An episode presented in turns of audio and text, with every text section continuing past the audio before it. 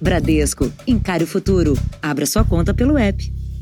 Olá, boa noite. Boa noite. São Paulo terá uma usina de oxigênio instalada em Ribeirão Preto, no interior do estado. No sábado, pacientes foram transferidos de unidades de pronto atendimento por problemas no fornecimento do produto. O estado completou uma semana com média diária de mais de 400 mortes por Covid-19. Nos tanques de oxigênio dos hospitais, o estoque dura cada vez menos. Com mais pacientes em UTIs, o consumo cresceu 45% no estado de São Paulo em um mês. Uma demanda que preocupa os profissionais de saúde em relatos que chegaram à Sociedade Brasileira de Infectologia. Por enquanto, nós estamos conseguindo atender de alguma forma a demanda, mas se a situação se mantiver no nível de necessidade, provavelmente a produção não vai conseguir atender a demanda necessária nos hospitais públicos e privados. No sábado, 10 pacientes foram transferidos desta unidade de pronto atendimento na zona leste de São Paulo para hospitais, porque havia o risco de acabar o oxigênio. Segundo a prefeitura, foi uma medida de segurança. A entrega do gás medicinal estava atrasada. Depois acabou sendo normalizada no mesmo dia. Hoje, no Palácio dos Bandeirantes, o governador de São Paulo, João Dória, se reuniu com representantes das empresas que fornecem oxigênio para os serviços de saúde. As indústrias afirmam ter condições de entregar a quantidade prevista nos contratos para abastecer os serviços públicos. A maior preocupação do governo é com o abastecimento de oxigênio nos 400 novos leitos que serão abertos no estado até o fim do mês. Em unidades básicas de saúde e de pronto atendimento, o fornecimento é por meio de cilindros que precisam ser substituídos e transportados até a indústria para cada recarga. Serão necessários mais equipamentos? Por isso, o governo está pedindo doações ou empréstimo de cilindros usados por empresas nas linhas de produção. A meta é conseguir mais 3 mil equipamentos. Para aumentar a disponibilidade de oxigênio, uma cervejaria vai montar em até 10 dias uma usina para o envasamento do produto com capacidade para preparar 125 cilindros por dia. Uma distribuidora de gás vai adaptar parte da frota de caminhões para ajudar no transporte entre a usina e as unidades de saúde. As universidades estaduais, junto com empresas de solda, já estão fazendo a primeira parte do levantamento e doações, mas toda ajuda nesse momento é muito importante. Veja agora outros destaques do dia. Estado do Rio de Janeiro anuncia super feriado e a capital vai proibir serviços não essenciais. Em todo o país, cidades com medidas restritivas sofrem com o transporte público lotado. Colapso em hospitais ameaça também países da Europa. Novo estudo reafirma a alta eficiência da vacina de Oxford na nova série especial Bichos de Estimação que espantam a solidão do isolamento, como os porcos Cascão e Baby.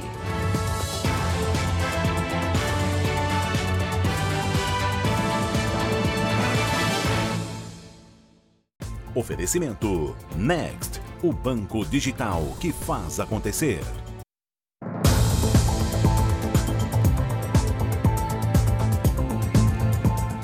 O governo de São Paulo cobrou hoje o Ministério da Saúde para que se cumpra uma determinação do Supremo Tribunal Federal. Segundo o STF, os custos dos leitos de UTI ativados na pandemia para pacientes graves com Covid-19 devem ser pagos pelo Ministério. Hoje, no estado de São Paulo, mais de 12 mil pessoas estão internadas na UTI de hospitais públicos e privados com a Covid-19. Quase metade em vagas do Sistema Único de Saúde. Para o Supremo, todos os leitos deveriam ser custeados pelo governo federal. A ordem foi determinada pela ministra Rosa Weber a pedido da Procuradoria-Geral do Estado de São Paulo.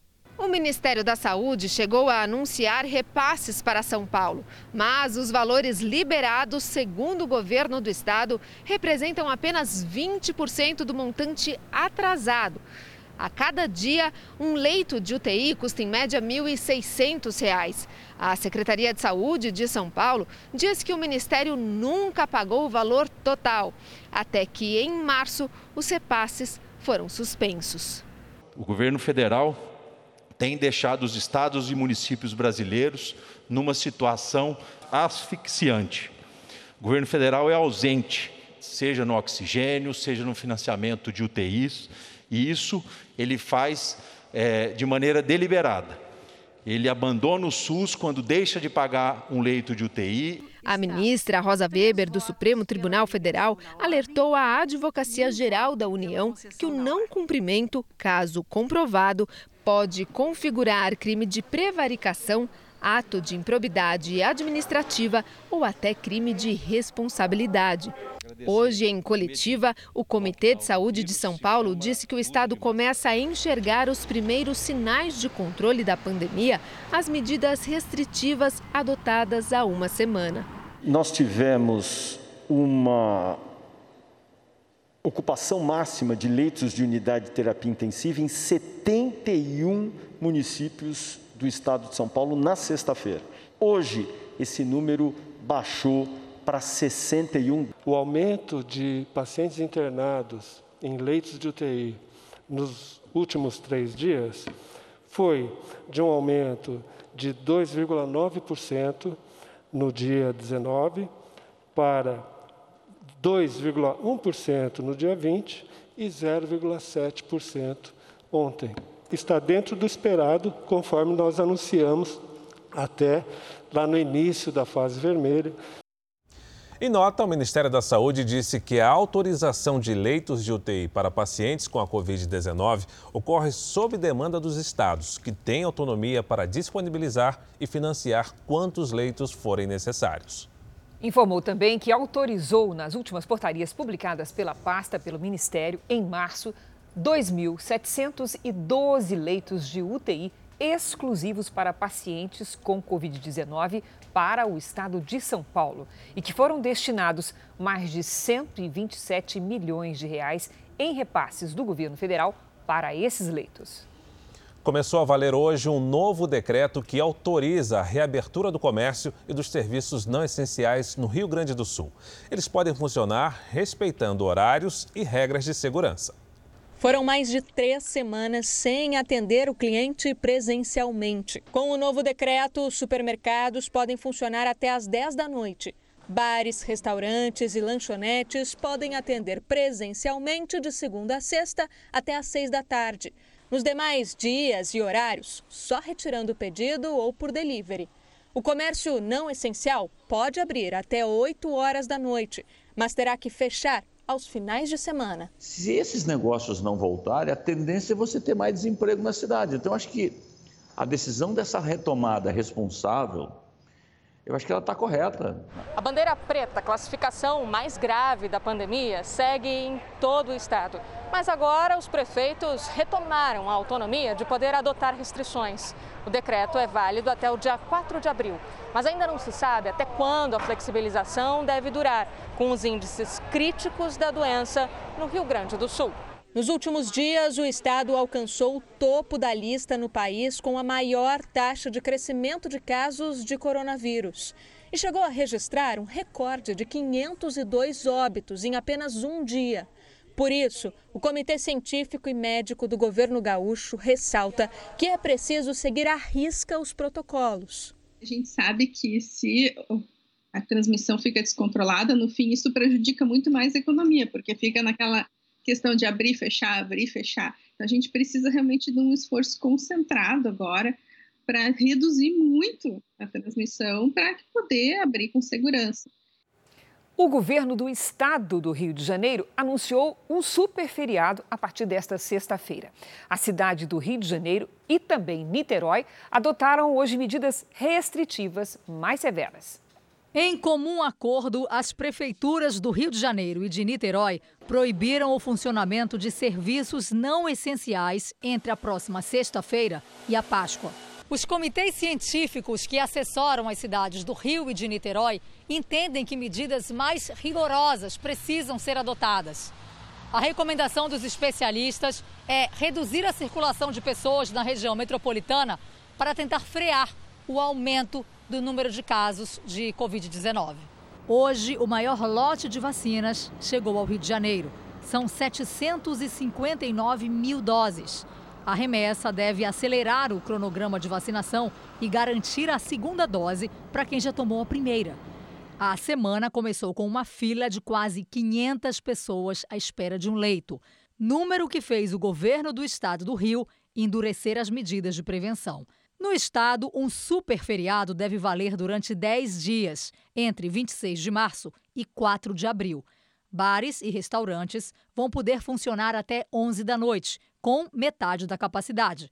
As mesas devem ter no máximo quatro pessoas. Shoppings e centros comerciais só com 40% da capacidade, de meio-dia às 8 da noite. O mesmo horário vale para o setor de serviços. As escolas públicas e privadas não funcionarão. Em uma rede social, o prefeito Eduardo Paes criticou o governador em exercício, Cláudio Castro, e chamou o superferiado de castrofolia. O governador Cláudio Castro disse que não será um feriado de folia, vai ser um feriado de pessoas em casa. O feriado prolongado ainda depende da aprovação da Assembleia Legislativa. Depois do anúncio das medidas, houve protesto na zona sul do Rio. Moradores saíram às ruas com faixas e cartazes pedindo a reabertura do comércio. No fim de semana, as praias ficaram fechadas, mesmo com calor de 37 graus. As areias estavam vazias. Também aqui em São Paulo, algo muito semelhante para reagir ao super feriado que a cidade terá a partir de sexta-feira. As cidades do litoral paulista vão adotar medidas restritivas para conter a viagem dos turistas. Na véspera do aumento das restrições, teve fila na porta do supermercado. A partir desta terça-feira, por 13 dias, mercados, açougues e padarias da Baixada Santista vão abrir só durante a semana e até às 8 da noite. Transporte público também vai circular apenas em dia útil e com horários reduzidos. São ações para evitar o colapso da saúde, afirmam os nove prefeitos da região todas as cidades estão com ocupação de leitos superior a 80%. Há 10 dias, as praias do litoral paulista estão fechadas. Mesmo assim, ainda acontecem flagrantes de desrespeito. Surfistas tentaram driblar a fiscalização hoje e durante o fim de semana. Em Guarujá, a Guarda Municipal acabou com uma festa na praia com centenas de pessoas e outra em uma comunidade. A cidade tem 94% de leitos de UTI ocupados. Há 45 dias eram apenas 18%. A letalidade da Covid no município é 60% maior que a média estadual. Em São Vicente é quase o dobro também há preocupação com o abastecimento de oxigênio. Nós temos é, programado a aquisição desses insumos, mas o grande receio é que as, as próprias empresas não tenham mais esses insumos para a entrega. O endurecimento das regras na Baixada Santista vai coincidir com o superferiado decretado na capital paulista a partir da próxima sexta. Uma cidade e uma região que sempre esteve de braços abertos e que tem no turismo sua, uma das suas principais atividades econômicas. E nesse momento que a gente pede é o afastamento. O Jornal da Record traz agora os números da pandemia no Brasil para permitir que você acompanhe com bastante clareza esses indicadores. Os dados são do Ministério da Saúde. E, segundo o Ministério, o país ultrapassou hoje a marca dos 12 milhões de casos da Covid-19. São mais de 295 mil mortos. E foram 1.384 registros de mortes nas últimas 24 horas. Um novo estudo revela que a vacina de Oxford contra a Covid-19, que no Brasil é responsabilidade da Fiocruz, tem eficácia de 79% na prevenção de casos sintomáticos da doença e de 100% contra casos graves e internações. Os testes clínicos contaram com mais de 32 mil voluntários nos Estados Unidos, no Chile e no Peru. Além da eficácia, a farmacêutica AstraZeneca, que desenvolveu a vacina com a Universidade de Oxford, afirmou que um comitê de segurança independente não encontrou nenhum risco aumentado de trombose entre os participantes que receberam pelo menos uma dose. A suspeita de que o imunizante poderia formar coágulos fez com que países europeus suspendessem temporariamente o uso da vacina. Em Portugal, a imunização foi retomada hoje. Agora, a farmacêutica AstraZeneca prepara um pedido de autorização de uso emergencial do produto nos Estados Unidos. E ainda nos Estados Unidos, crianças chegam ilegalmente à fronteira com mais rapidez do que podem ser transferidas para os abrigos. No domingo, 822 menores estavam em instalações da Patrulha da Fronteira. As crianças passaram mais de 10 dias em locais como esse. Segundo a lei, menores desacompanhados não poderiam ficar mais de três dias detidos. O governo colocou milhares de anúncios em estações de rádio na América Latina. A mensagem é: não venha para os Estados Unidos. No lado mexicano da fronteira, pessoas expulsas dos Estados Unidos dormem nas ruas. O presidente Biden nega uma crise. Já o ex-presidente Trump afirmou em entrevista que a política de imigração de Biden está destruindo o país. Veja a seguir: presidente Bolsonaro volta a rejeitar medidas de maior restrição social. Na série especial, a vida de quarentena na companhia de pets muito especiais, como esses porquinhos aí, ó.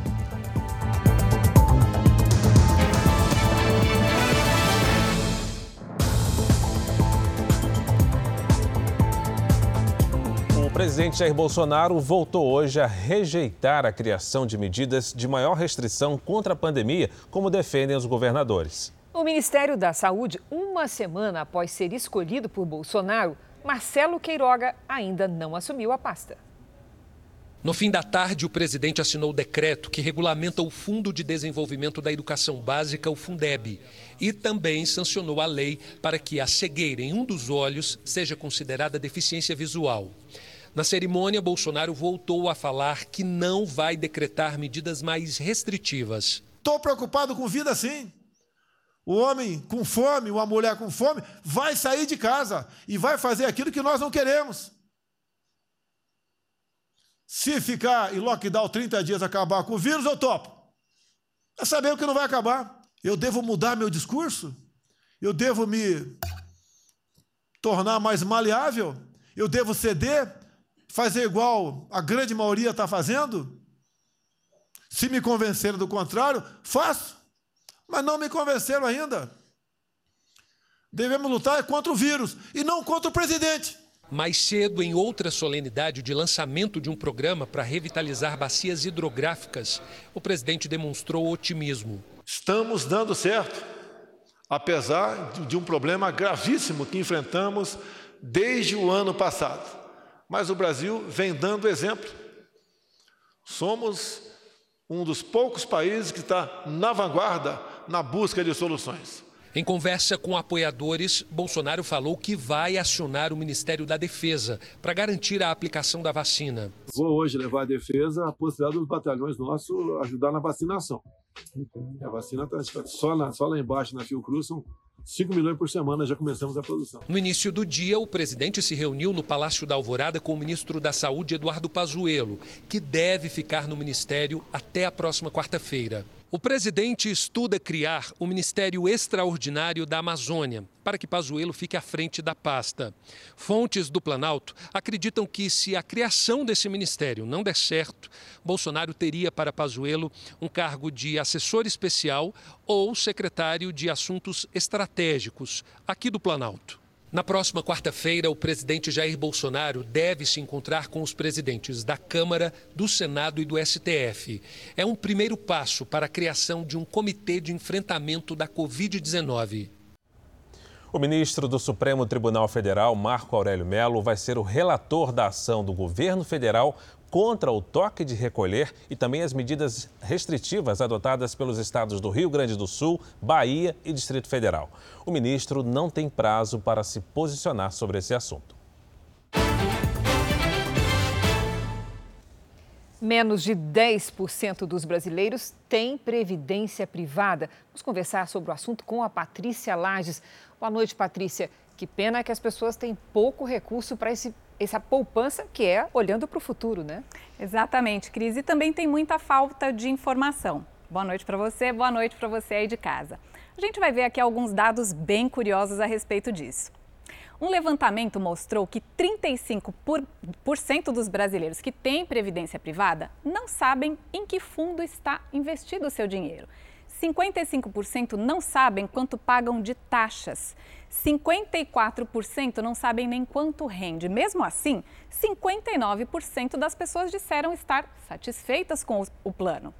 Mas é preciso obter essas informações e ficar de olho também nas taxas. E as principais são taxa de administração, de carregamento de entrada e saída e taxa de performance. Tudo isso está no contrato, mas muita gente assina sem ler. Agora, previdência privada é um investimento para o futuro que pode ter risco. Como é que se evita o risco? É, Cris, tem quatro passos aqui bastante importantes. O primeiro deles é ter um objetivo que não é apenas a aposentadoria, não. Pode ser, por exemplo, uma previdência infantil para garantir os estudos, ou um fundo para grandes aquisições, como, por exemplo, a compra de um imóvel.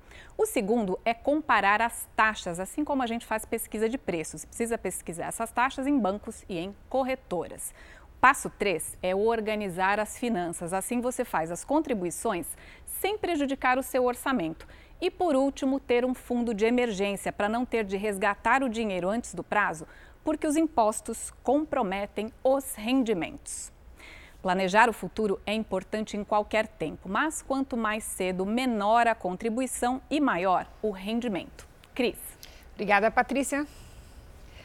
Veja a seguir os brasileiros que precisam sair para o trabalho e não têm alternativa a não ser o transporte público lotado.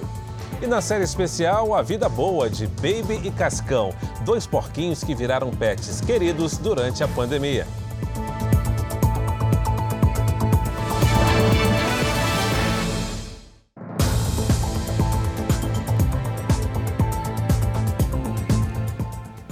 Restrições para tentar conter o coronavírus provocaram um efeito perverso. A pobreza triplicou no Brasil. São mais de 27 milhões de brasileiros sem renda enfrentando a pandemia. E não tem segredo, né, Cris? Sem poder trabalhar, dinheiro não vem. Dia após dia, a comida está sumindo dos pratos de muitos brasileiros. Um pouco de arroz, um pouco de feijão, uma lata de sardinha. A última vez que Luzinete comeu carne foi em dezembro. A faxineira que perdeu o emprego no começo da pandemia sustenta sozinha duas crianças. Uma delas pede num bilhete três reais para comprar comida. A senhora quer olhar a minha geladeira? Tem um pouco de feijão e arroz. Tem. E água. Sobe. O que acontece hoje aqui na casa da Luzinete se repete em muitos lares das periferias da maior cidade do país. Geladeira, praticamente vazia. Nesta comunidade, no ano passado, 5 mil famílias pediam ajuda e recebiam cestas básicas em ações sociais. Nos últimos três meses, esse número dobrou e as doações caíram 70%. Os pedidos que a gente mais recebe é vagas para emprego e alimento. Então, realmente está difícil. Aumentou a procura por alimento. A gente não tem eh, de onde tirar. A pobreza triplicou no país. Segundo o levantamento da Fundação Getúlio Vargas, no meio do ano passado, eram 9 milhões e meio de brasileiros dentro da população pobre. Já agora em março, esse número chega a mais de 27 milhões que sobrevivem com até 246 reais por mês. Daquele pouco que ainda eles conseguiam amealhar, é, realizando um trabalho, um pequeno trabalho ou outro, Agora, com o isolamento social, simplesmente terminou e aí agora eles ficam na dependência né, de programas sociais como auxílio emergencial para poderem sobreviver. Nós estamos no principal acesso da Rocinha, na zona sul do Rio de Janeiro. Essa é uma das portas de entrada da comunidade. Desde o início da pandemia, o desemprego e a fome, que já eram uma realidade por aqui, ficaram ainda mais graves. Hoje, 82% das famílias dependem de doações para sobreviver, mas essas ajudas não têm chegado mais. A ajuda cessou, mas a doença não cessou. A doença continua e você não tem para onde correr. É com o salário mínimo da aposentadoria que a dona Letícia se mantém e tenta ajudar as filhas e os netos. Todos estão desempregados. Minha filha ela ia começar a trabalhar em março do ano passado, mas foi tudo cancelado. A minha neta, que também trabalhava, teve que se afastar do trabalho. Meu neto tem 19 anos, também não está conseguindo trabalhar. Quem vive o dia a dia da comunidade sabe que está cada dia pior. Hoje eu tenho uma base de mais umas 100 a 150 pessoas me pedindo aí ajuda. Essa cozinha é da Aline. Tem uma carne para dar para meus irmãos na mistura. A situação tá difícil. Situação que se repete na casa da Ana Cristina. Com a venda dos salgados, ela e o marido não conseguem tirar mais que 30 reais por dia. Às vezes eu faço uma unha também, porque eu sou manicure há mais de 20 anos. Faço uma unha, às vezes faço uma faxina. E a gente vai tentando.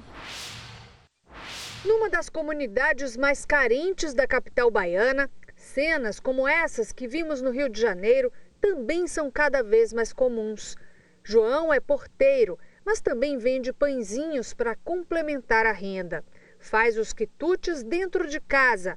Alguns ingredientes com que trabalha são raros na mesa. A gente só vê carne uma vez por, por semana e olhe lá. Se trazer o sustento para casa está difícil, até para quem ainda tem emprego, imagina a situação de quem atravessa esse momento sem trabalho. Aqui na Bahia, quase 20% da população está desempregada. É o maior índice do país e também o maior já registrado no estado nos últimos anos. Sem trabalho, muitas famílias acabam com a geladeira vazia e recorrendo à ajuda de parentes para ter o que comer. Minha irmã me deu um pouco de feijão, eu fiz aqui, fiz o arroz, o arroz já acabou, a gente almoçou. Agora tem isso, para de noite, para a gente comer de novo. Duríssima realidade. Alguns prefeitos e governadores são rigorosos em defender o lockdown para conter a pandemia, mas infelizmente o mesmo rigor não é visto quando o assunto é oferecer condições dignas no transporte público.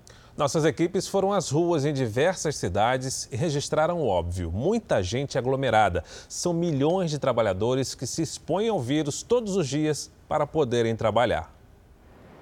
São trabalhadores que simplesmente não têm escolha. É um risco, né? Tanto para mim, tanto para os familiares meus também. Eu posso pegar, eles também podem pegar, né? Por conta de mim, né? Ou a gente morre de Covid ou então a gente morre de fome. Milhões de brasileiros que precisam sair de casa para garantir o sustento. Não adianta nada, você fecha comércio aos. Vamos ver, tá tudo lotado.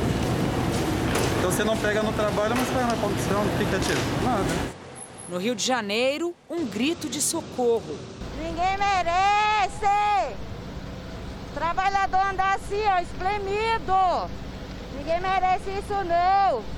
No BRT de Santa Cruz, na zona oeste da cidade, amanhã foi mais uma vez de caos. A fila dava voltas e se estendia para fora da estação. Os passageiros ficaram grudados, agravando o risco de contágio. Imagens preocupantes que viraram rotina pelo país. Em Maceió, trabalhadores aparecem amontoados dentro do ônibus. Em Recife, a lotação é a mesma. Aqui em São Paulo, mais desrespeito à saúde do trabalhador. Na Estação da Luz, uma das mais movimentadas do país, essa cena é cotidiana, no auge da pandemia. E que fique claro, a maioria desses trabalhadores que se aglomera lá embaixo não são pessoas que não se cuidam. É bem diferente. São pessoas que não têm a opção de se proteger. A Secretaria dos Transportes Metropolitanos de São Paulo afirmou que hoje a demanda caiu 62%. No pico da pandemia, quase 4 milhões de pessoas usam ônibus, trens e metrô todos os dias. Em Belo Horizonte, o mês de março registrou a menor oferta de ônibus para a população, de acordo com um estudo de lojistas. É por isso que esse negócio não acaba, né? Tudo fechado, mas os ônibus, né, lotado, né? Não tem jeito. Cansado de ver o transporte abarrotado e o comércio fechado, um barbeiro fez um protesto bem-humorado. O único lugar para poder ter aglomeração é dentro dos ônibus, né? Não pode parar o serviço não, né? O Ministério da Saúde já requisitou às fábricas brasileiras o fornecimento de medicamentos e insumos para a intubação necessários ao tratamento dos casos mais graves da Covid-19. E a Anvisa adotou critérios de simplificação no registro de produtos para evitar o desabastecimento nos hospitais de todo o país. Na luta contra o tempo para abastecer os estoques, a Anvisa passou a permitir a distribuição de insumos depois de uma simples notificação. O procedimento também facilita a importação, considerando que eles foram avaliados em outras etapas. Também será dada permissão para que governadores e prefeitos importem os produtos diretamente de outros países. Essa medida favorece que com outras empresas que também têm a capacidade produtiva possa ampliar e chegar no mercado ofertando novos produtos. Via de regra, ele fica 14 dias em quarentena. A Anvisa reduziu essa quarentena para sete dias. Isso faz com que os lotes produzidos cheguem mais rápido. A Anvisa e o Ministério da Saúde vão monitorar os estoques todos os dias pelos próximos três meses. O acompanhamento leva em conta o número de internações, tempo de permanência dos pacientes nas UTIs e entrega dos produtos ao mercado. O Ministério da Saúde já requisitou quase 700 mil insumos para intubação, entre eles sedativos e neurobloqueadores. Os medicamentos foram destinados para os estados com níveis de estoques mais críticos e devem durar 15 dias. Integrantes do Ministério se reuniram com representantes do setor produtivo para definir novas estratégias. Amanhã, diretores da Anvisa também se reunirão com autoridades e representantes das indústrias.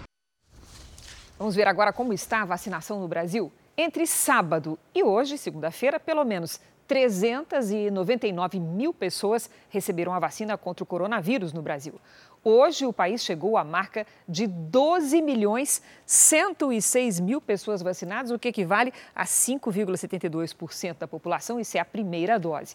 E o Amazonas, que é o estado que proporcionalmente mais vacinou, imunizou quase 10% dos moradores, veja 9,55, equivalendo a 401 mil moradores, aplicação da primeira dose.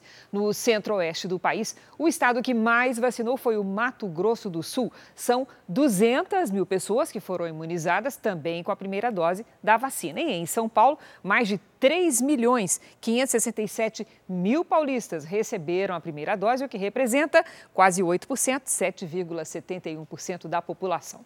Outro estado do Sudeste, o Espírito Santo, vacinou 220.238 pessoas com a primeira dose, 5,42% dos capixabas. E no nosso portal r7.com você pode acompanhar a situação de todos os estados no mapa interativo.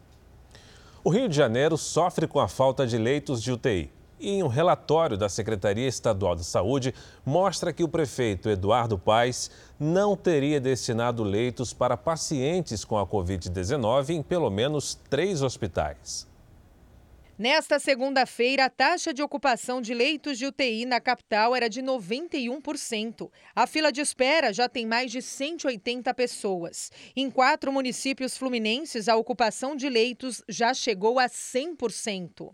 Nesse contexto, um pente fino feito pela própria Secretaria Estadual de Saúde e enviado para o Ministério Público do Rio mostrou que em três hospitais mantidos pela Prefeitura havia irregularidades nas prioridades de ocupação de leitos de UTI.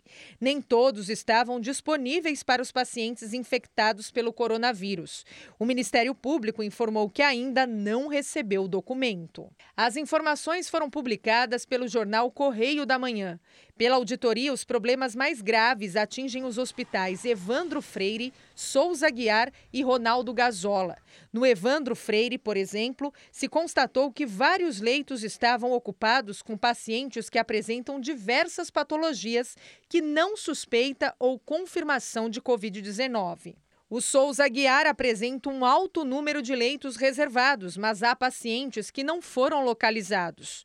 No Ronaldo Gazola, os leitos reservados não estão de acordo com o censo hospitalar, de modo que esses leitos podem estar vagos ou ocupados por outros pacientes diferentes do que está na plataforma. Para piorar a situação, o hospital de campanha, que era responsabilidade da prefeitura, foi desativado. Hoje não existe mais nenhum hospital de campanha funcionando aqui no estado do Rio. O único que ficou mais tempo aberto foi mantido pela Prefeitura no Rio Centro, durante oito meses. Mas ele foi totalmente desmontado no dia 5 de janeiro, no início da gestão do prefeito Eduardo Paes. Aqui foram investidos 10 milhões de reais no hospital de campanha para funcionar 500 leitos. Porque se hoje faltam 200 leitos, só aqui dentro tinham 500. Para este especialista em gestão na saúde, os hospitais de campanha não deveriam ter sido desmontados. Porque se você tem aqueles hospitais de campanha hoje prontos, abertos,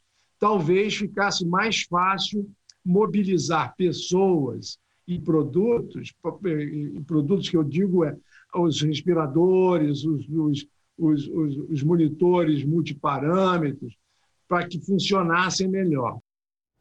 Até o momento, o prefeito do Rio, Eduardo Paes, não se manifestou sobre o relatório. A chegada do outono traz preocupação ao Sudeste com risco de estiagem. O sistema Cantareira, que é o maior reservatório de água da região metropolitana de São Paulo, está em estado de atenção com 52% da capacidade. O ideal é acima de 60%. Vamos saber como é que fica a distribuição das chuvas nos próximos dias? Com a Lidiane Sayuri. Boa noite, Lidy. Boa noite, Cris. Para, para todo mundo que nos acompanha também. Previsão de muita chuva no norte e nordeste, tempo seco em boa parte do centro-sul. Uma forte massa de ar seco sobre o país inibe a formação de nuvens de chuva e o avanço delas para o sudeste. Dessa forma, a umidade do oceano forma temporais no sul. Em Santa Catarina, as tempestades com granizo podem provocar alagamentos e deslizamentos nesta terça-feira. Entre o norte e o nordeste, a circulação de ventos forma chuva pesada no Amazonas, entre o Maranhão e o Rio Grande do Norte e também em Alagoas.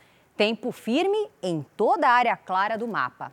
A tarde faz até 25 graus em Porto Alegre. No Rio de Janeiro, 34. Em Teresina e Macapá, 31 graus. Lid, tem pedidos para você. Aqui começamos pelo Luiz Alberto, da cidade de Sonora, no Mato Grosso do Sul. Olha aí o Luiz Alberto. É para já. Olha só, Luiz. Seguinte, tem uma pequena chance de chuva nesta terça-feira à tarde. Depois seca tudo de novo e o calor aumenta.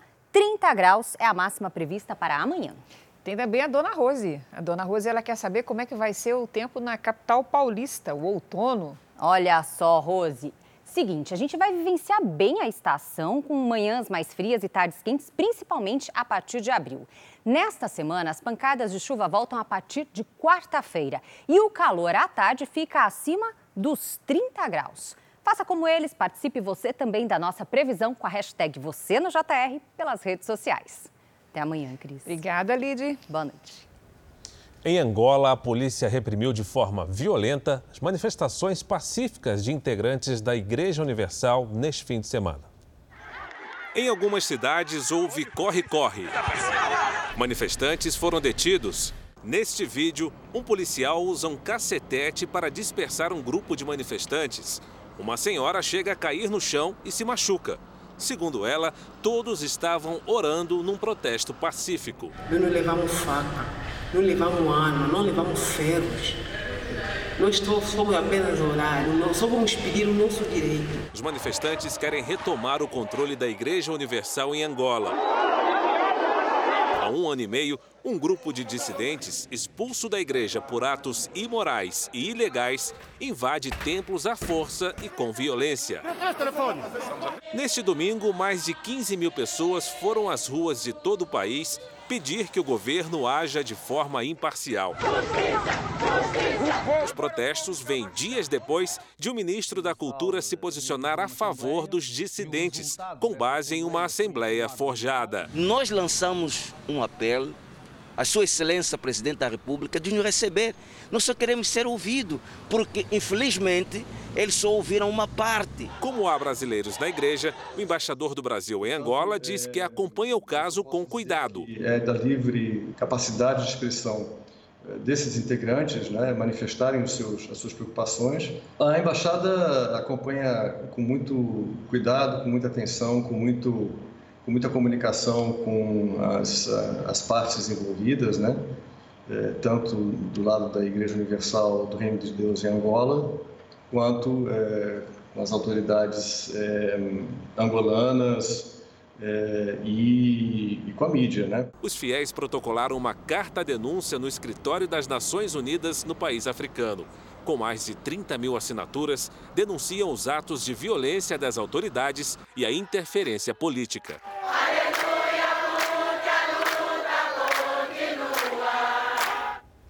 Olha, as festas clandestinas que preocupam no Brasil também causam preocupação ao redor do mundo. São eventos ilegais que atraem multidões e não cumprem protocolos de segurança, como distanciamento social e uso de máscaras.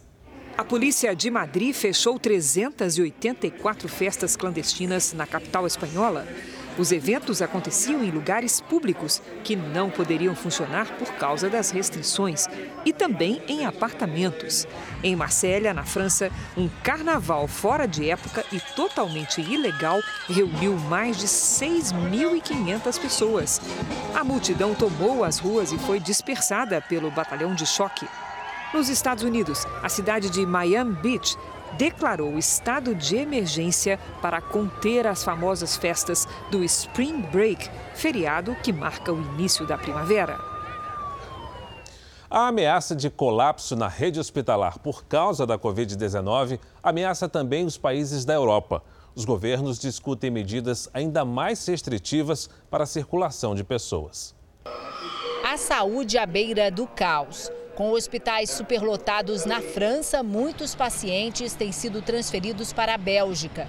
Mas o país vizinho também está ameaçado e já registrou um aumento de quase 40% nas internações só na última semana.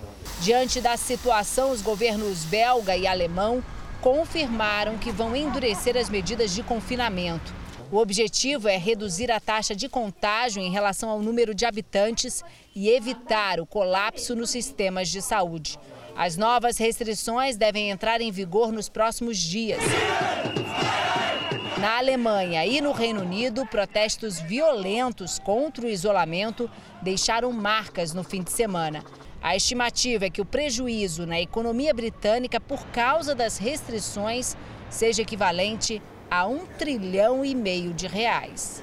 De um lado, os protestos da população que sofre com a crise econômica provocada pelo coronavírus. Do outro, o avanço da terceira onda na Europa, que aumenta a pressão nos hospitais.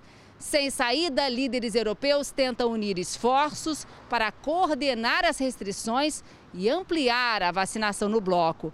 Aqui em Portugal, o estado de emergência deve continuar até maio. Vamos agora com a opinião do Augusto Nunes. Boa noite, Augusto. Boa noite, Cris. Boa noite, Fara. Boa noite a você que nos acompanha. Concentrada na publicação de más notícias sobre a Covid-19 no Brasil, a imprensa velha tem deixado de informar que a situação em quase todos os países não é melhor. Na maioria das nações europeias, por exemplo, a pandemia está ganhando força. Faltam leitos de UTI. Os governantes recorrem à fórmula já testadas e mal sucedidas. E cresce o descontentamento entre governados, exaustos de lockdowns, além de aflitos com seus efeitos desastrosos sobre a economia. Em muitos países, aliás, as taxas de óbitos e novos casos por mil habitantes superam as registradas por aqui. Nesse cenário preocupante, a animadora exceção é Israel, que está vencendo o vírus chinês com a combinação de dois instrumentos de guerra. Primeiro, campanhas de esclarecimento destinadas a desestimular aglomerações, conjugadas com a adoção de medidas de distanciamento social. Segundo instrumento, vacinação em massa. O Brasil deve esquecer o mais do mesmo e inspirar-se no modelo israelense para apressar o fim da pandemia. Na Islândia, pesquisadores se aproximaram de um vulcão em erupção para estudar melhor o fenômeno.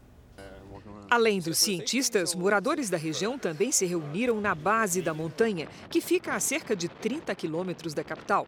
A lava tem sido expelida desde a última sexta-feira. Alguns descreveram o fenômeno como a coisa mais linda que já viram. Outros usaram a lava para grelhar salsichas e fazer um lanche. Tudo aconteceu com muita segurança. Durante o isolamento, muita gente foi procurar a companhia de um pet, um bichinho, para preencher a solidão. Eles são companheiros e acabam até sendo bons confidentes.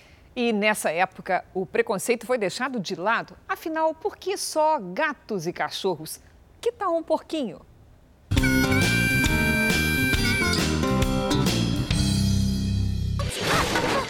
porco fugiu! O, porco o que um filme não faz com uma criança? Você vai ficar bem, Wilbur. Seja você mesmo. O sonho da Rayane era ter uma porca, desde pequenininha. Ela sempre falou, mãe, quando eu crescer, eu vou comprar meu apartamento e comprar um porco, porque eu não quero casar. Mas devido à pandemia, eles não saem de casa nada, o aniversário dela é agora em maio. Falei, por que não adiantar o presente já? Agora, por que um porco e não um cachorro, um gato? Ah, eu não sei, desde pequena eu sempre quis ter curiosidade de ter um porco. Tinha um filme que eu gostava muito, que era Menino Porquinho. Você passa muito tempo no celeiro. Meus amigos estão lá. Mas dá pra brincar com porco? Dá. Você brinca de quê com porco? A gente dá comida pra ela, ela corre, senta, gira. Aí Mas... ela deita em cima de mim. Gira! Gira! Ela interage o dia inteiro, ela não é dorminhoca, ela só dorme à noite. Ela é super Ela ativa. é ligada no 330. Olha aqui, ela tem a unha pintada, é isso? O casquinho pintado? É, toda semana a gente faz a unha dela. Que vaidosa. Ela é. E a Baby é tão mimada que ela não tem um quarto para ela, ela tem a garagem inteira para ela. Mas esse é um cantinho especial, né? Aqui tem o esmalte que ela colocou hoje, tem um álcool gel que ela também usa, tem aqui a roupinha dela de Cinderela e tem aqui dois lacinhos, a lozinha da Baby e o documento dela. Isso. Por quê? Precisa Esse documento, desse documento? Ela é um animal silvestre, né? Então ela não é um cachorro, um gato que pode ter em casa. Então ela tem que ter a documentação dela, o dia que ela nasceu, tudo certinho. E aí você tem uma... A vacinação dela, ah. né? Que ela toma uma vez por ano só. Pneumonia né? e rinite. Isso. E ele e o Calor foram impressionantes. Eles se viram e se olharam e foi. Foi amor à primeira foi amor vista. à primeira vista. A porca não quer saber de você, Rayane? Não. É porque eu fico o dia inteiro com ela, eu brinco com ela, ah. aí eu passei com ela, aí ela acabou se apegando mais comigo. Olha, ela tá te abraçando, né? e Baby dorme mesmo na cama do menino. São um grude. Pra Baby, tudo é o Cauã. É um corintiano apaixonado por uma porca, é isso? Sim. Tudo bem, corintiano com uma porca, sem preconceitos. É. Certo? Certo, e ela é corintiana também. Ah, ela é corintiana. É. E assim, toda vaidosa, faceira e corintiana, Baby passeia pelo bairro. Mas tem que ter paciência. A porquinha não pode ver um mato na calçada. Vamos, Baby! Salada! Vai, Baby, vai! Até o cachorro fica curioso. Mas a Baby não tá nem aí. Ela tem mais o que fazer. E a gente não consegue mais desfazer, porque pega amor. Pra Dona Maria, esse amor vai durar pra sempre. O bicho da Dona Maria não é tão exótico, nem tão brincalhão, mas come muito, né? É um comilão. Esse aqui é o cascão, mas é cascão porque ele não toma banho? Porque, na realidade, quando ele chegou aqui, lá do, da onde ele veio, lá da, que a minha filha foi buscar, ele chegou muito sujo, é. imundo. Aí eu falei, nós vamos pôr nome nele de Cascão. Mas o Cascão logo ganhou outro apelido. Vem aqui, bebê. Cascão, ó. Aqui, filho, ó. Vem, bebê. Vem. Bebê? Ele é meu bebê, porque os netos estão tudo mocinho já. Aí sobrou ele de criança. Sobrou ele de criança. Oito anos atrás, Dona Maria teve a maior tristeza da vida dela, quando o marido, por quem era apaixonada, morreu de repente. Eles eram muito cúmplices, né? Muito companheiro. Aí a separação foi muito drástica, porque meu pai morreu assim. A gente estava saindo para comemorar o dia dos pais e ele morreu no meio do caminho. Foi infarto fulminante. Minha mãe chorava demais, não tinha condições de continuar naquele chororô, não queria mais sair de casa, porque ela não saía mais, só ficava aqui. E quem curou essa dor? Foi o, Foi o Cascão. Cascão. Foi o Cascão. Ai, ele me faz tão feliz. Ele, eu revivi depois que ele chegou. É mesmo? É. Nesses tempos de isolamento, a companhia de Cascão ficou ainda mais importante na vida de Dona Maria. Eu deito no sofá Ele sempre vem e pula e deita atrás das minhas costas. É? É, e eu converso com ele, ele fica me olhando. Parece que ele está entendendo. Ele é um bom ouvinte, tudo. ele É, escuta ele é muito bem. Tudo, tudo. E é tratado como um rei. Até iogurte ele ganha. Então ele come na colherzinha? Ai, ele sem vergonha. Quando ele tá com a barriguinha cheia, ele senta bem sentadinho. Agora, quando não tá, ele fica meio afobado para comer. Bebê? Vai tomar banho, meu filho. Vai. Depois que ele termina de tomar banho, eu passo creme. Ai, pode Hidrato bem ele por causa do sol. Mas às vezes, Cascão é teimoso. Ele faz o que Tá ele dando quer. um baile na É- é senhora. quando ele quer. Vamos passar creminho no bebê. Vem, vem. Nessa, até a cachorrinha fica de escanteio. Sai, Bela. Sai, Bela.